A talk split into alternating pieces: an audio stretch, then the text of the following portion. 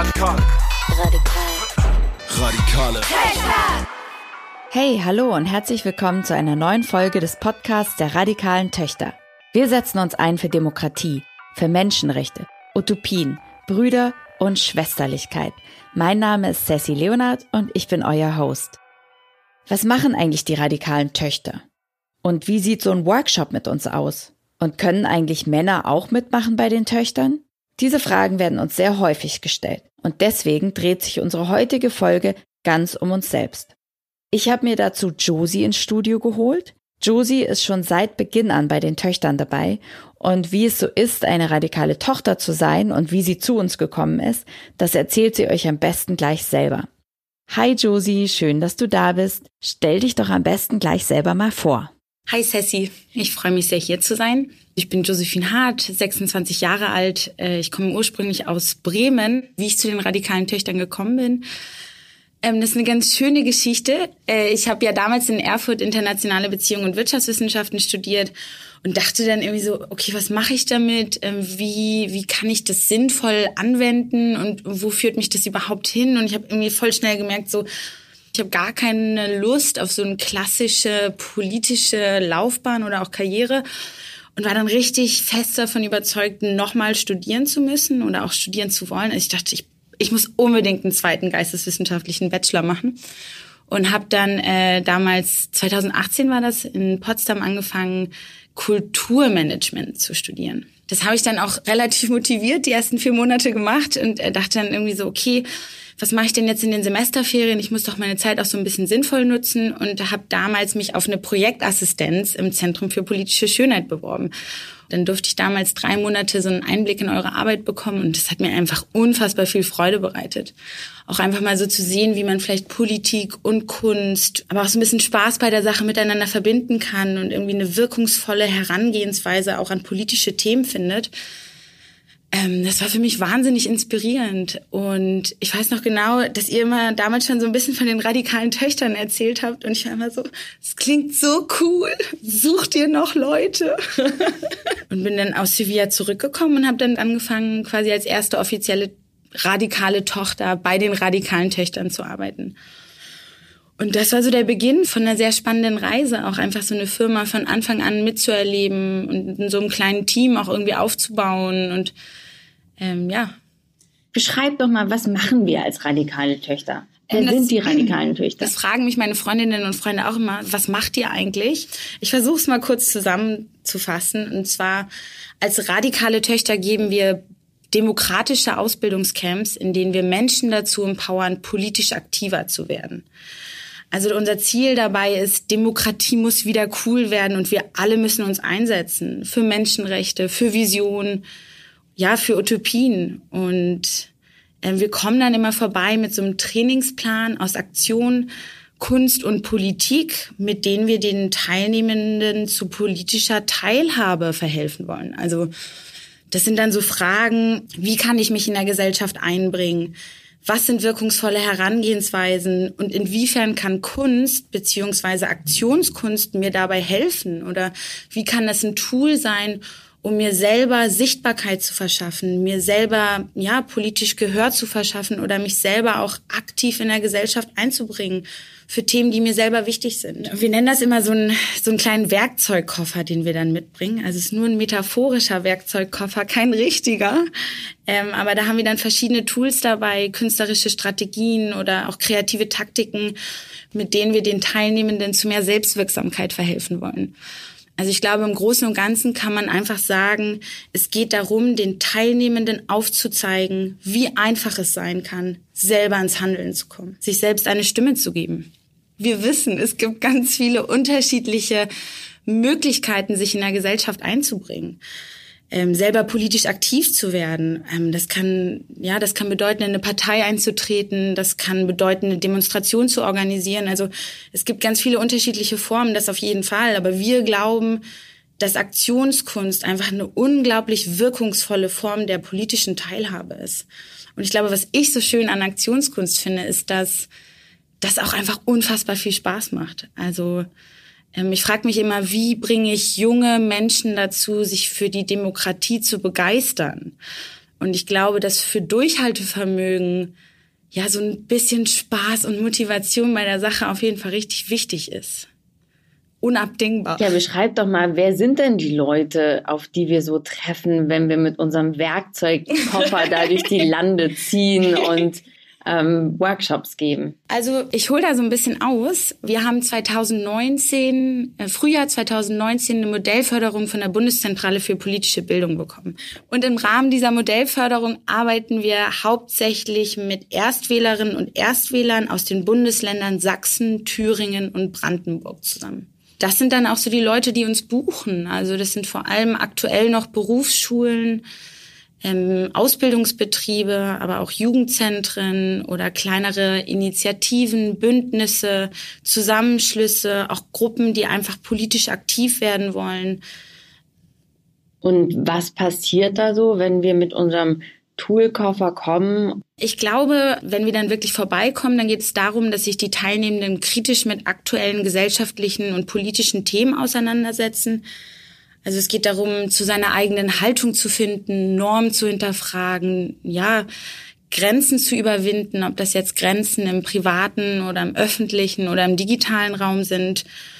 Und dann geht es darum, ja, einfach zu mehr Selbstwirksamkeit zu finden. Ähm, ja, ähm, ich gehe einfach nochmal mehr auf die Ziele ein. Und zwar geht es uns darum, den äh, Teilnehmerinnen neue Formen der politischen Teilhabe aufzuzeigen. Also wie kann ich mich einbringen?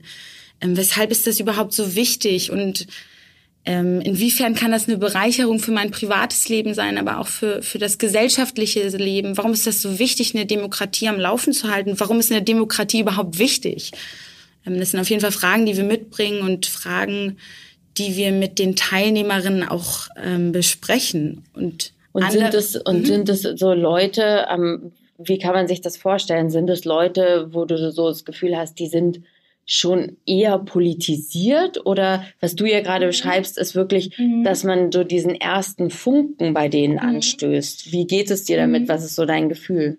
Ähm, das finde ich eine total schöne Frage, weil es geht ja schon darum, dass wir die Menschen empowern wollen. Also auch einfach, was du gerade so ein bisschen meintest, so das Feuer bei den Leuten wieder zu entfachen, für ein bestimmtes Thema zu brennen. Und wir haben auf unserer Webseite so ein ganz, ganz schönes Zitat stehen, äh, was ich immer ganz gerne wiedergebe. Und zwar steht da, ähm, wir durchkämmen die Republik nach versprengten Widerstandskämpferin.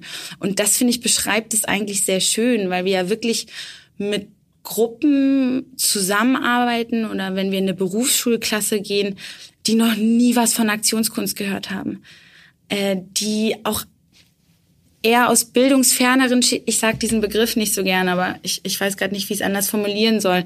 Also, dass man sagt, so bildungsfernere Schichten. Also da liegt halt beispielsweise nicht die Zeit jede Woche da auf dem Tisch und die Eltern diskutieren nicht über Politik, sondern man merkt, dass es einfach Politik hat mit denen nichts zu tun nee. oder so? Ja, ich finde, ja, das, das trifft es ganz gut, weil ich auch so das Gefühl habe, man kommt so in die Klasse und sagt so, ja, wer von euch äh, informiert sich über Politik und dann kommt so Politik, nee, das finde ich voll langweilig. Nee, sorry, da habe ich gar keinen Bock drauf.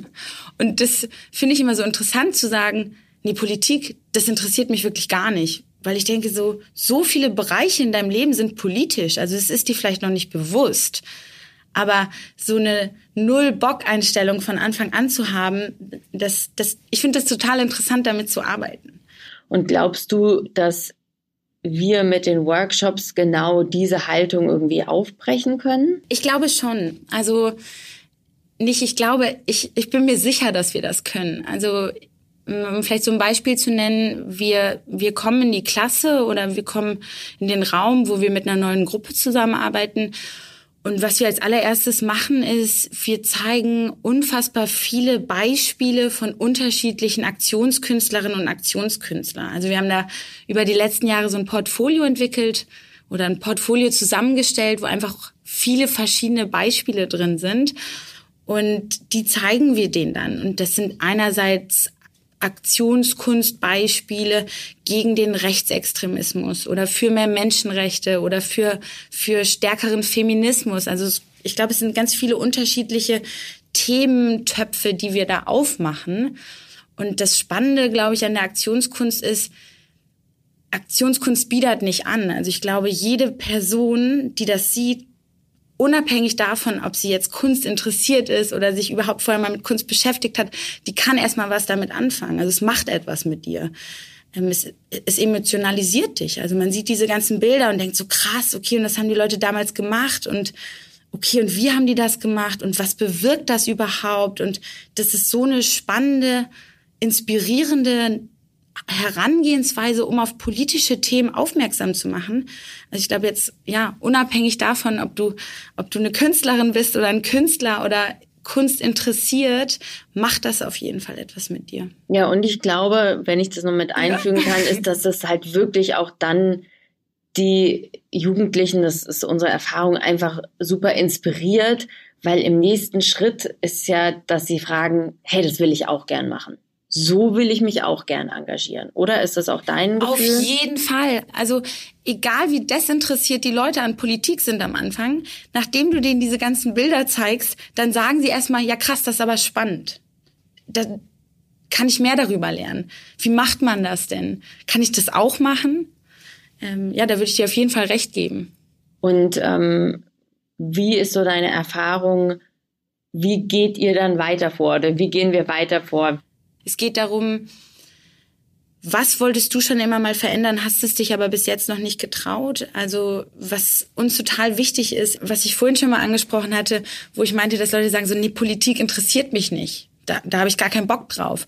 Und dann den aber nochmal bewusst zu machen, was überhaupt alles politisch ist. Ob das jetzt irgendwie der Stundenplan in der Schule oder die Straße vor deiner Haustür oder Rechtsextremismus in deinem Dorf ist. Also das sind so viele unterschiedliche Bereiche und ich glaube, den Leuten oder vor allem den jungen Leuten irgendwie nochmal klar zu machen, ähm, wo man sich überhaupt politisch beteiligen kann und was das überhaupt bedeutet. Und dann haben wir ja diesen zehn Punkte Methodenplan, den wir vorstellen und ähm, den arbeiten wir Schritt für Schritt mit den Teilnehmerinnen durch. Und äh, je nachdem, wie viel Zeit wir haben, geht es entweder darum, einen Aktionsplan auszuarbeiten oder schlussendlich auch die Aktion umzusetzen.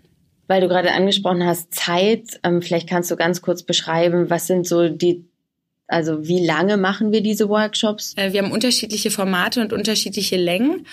Ähm, es gibt drei Stunden, zwei Tage oder auch fünf Tage.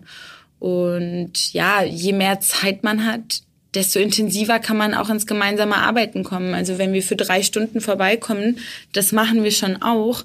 Aber das ist eher so ein, so ein Anfüttern von, von Input. Also man kann vielleicht ein Modul anschneiden, vielleicht auch zwei, drei, je nachdem, wie intensiv man auch in die Thematik einsteigt. Aber wenn man wirklich eine eigene Aktion umsetzen möchte, dann braucht man dafür einfach Zeit. Was würdest du sagen, sind so die drei Hauptsachen, die man mitnimmt, wenn man bei uns einen Workshop mitmacht? Dass wir die Leute ermutigen und empowern. Ähm, dass sie mit neuem Mut nach Hause gehen. Ähm, ich glaube, wir geben ihnen erstmal viel Input mit, viel, worüber man auch nachdenken muss, viel, was man vielleicht auch erstmal so ein bisschen verdauen muss. Aber ich glaube. Was meinst du damit mit dem Verdauen? Ich glaube, was ich eben auch so spannend an der Aktionskunst finde, es gibt so unterschiedliche Herangehensweisen an verschiedene politische Probleme, Missstände, Thematiken. Und viele Leute, die sich vielleicht noch gar nicht damit auseinandergesetzt haben, denken erstmal so, aber darf man das? Ist das überhaupt okay? Ähm, darf man Leute so ärgern? darf man irgendwie mit dem Finger in der Öffentlichkeit auf eine Person zeigen? Oder muss man das sogar? Aber ich glaube, es, das macht so viel mit dir, dass du erstmal nach Hause gehst und denkst so krass, okay, was habe ich eigentlich heute alles gelernt? Was habe ich da für Bilder gesehen? Was wurden mir da vielleicht auch für Leute vorgestellt? Und dann ist das natürlich auch einfach unfassbar inspirierend, glaube ich. Ich hoffe doch, dass die Leute wirklich nach Hause gehen und sich mutig fühlen, sich empowered fühlen und sagen, ja, meine Stimme zählt, meine Stimme ist wichtig. Ähm, ich kann selber was erreichen. Und wenn, wenn das erst der erste Schritt ist und man den ersten Stein ins Rollen bringt. Und ich glaube aber, so funktioniert das auch, dass man selber merkt so, okay, meine Stimme ist wichtig und wenn ich mir noch mehr Leute ins Boot hole, können wir zusammen ein riesengroßes Ding rocken.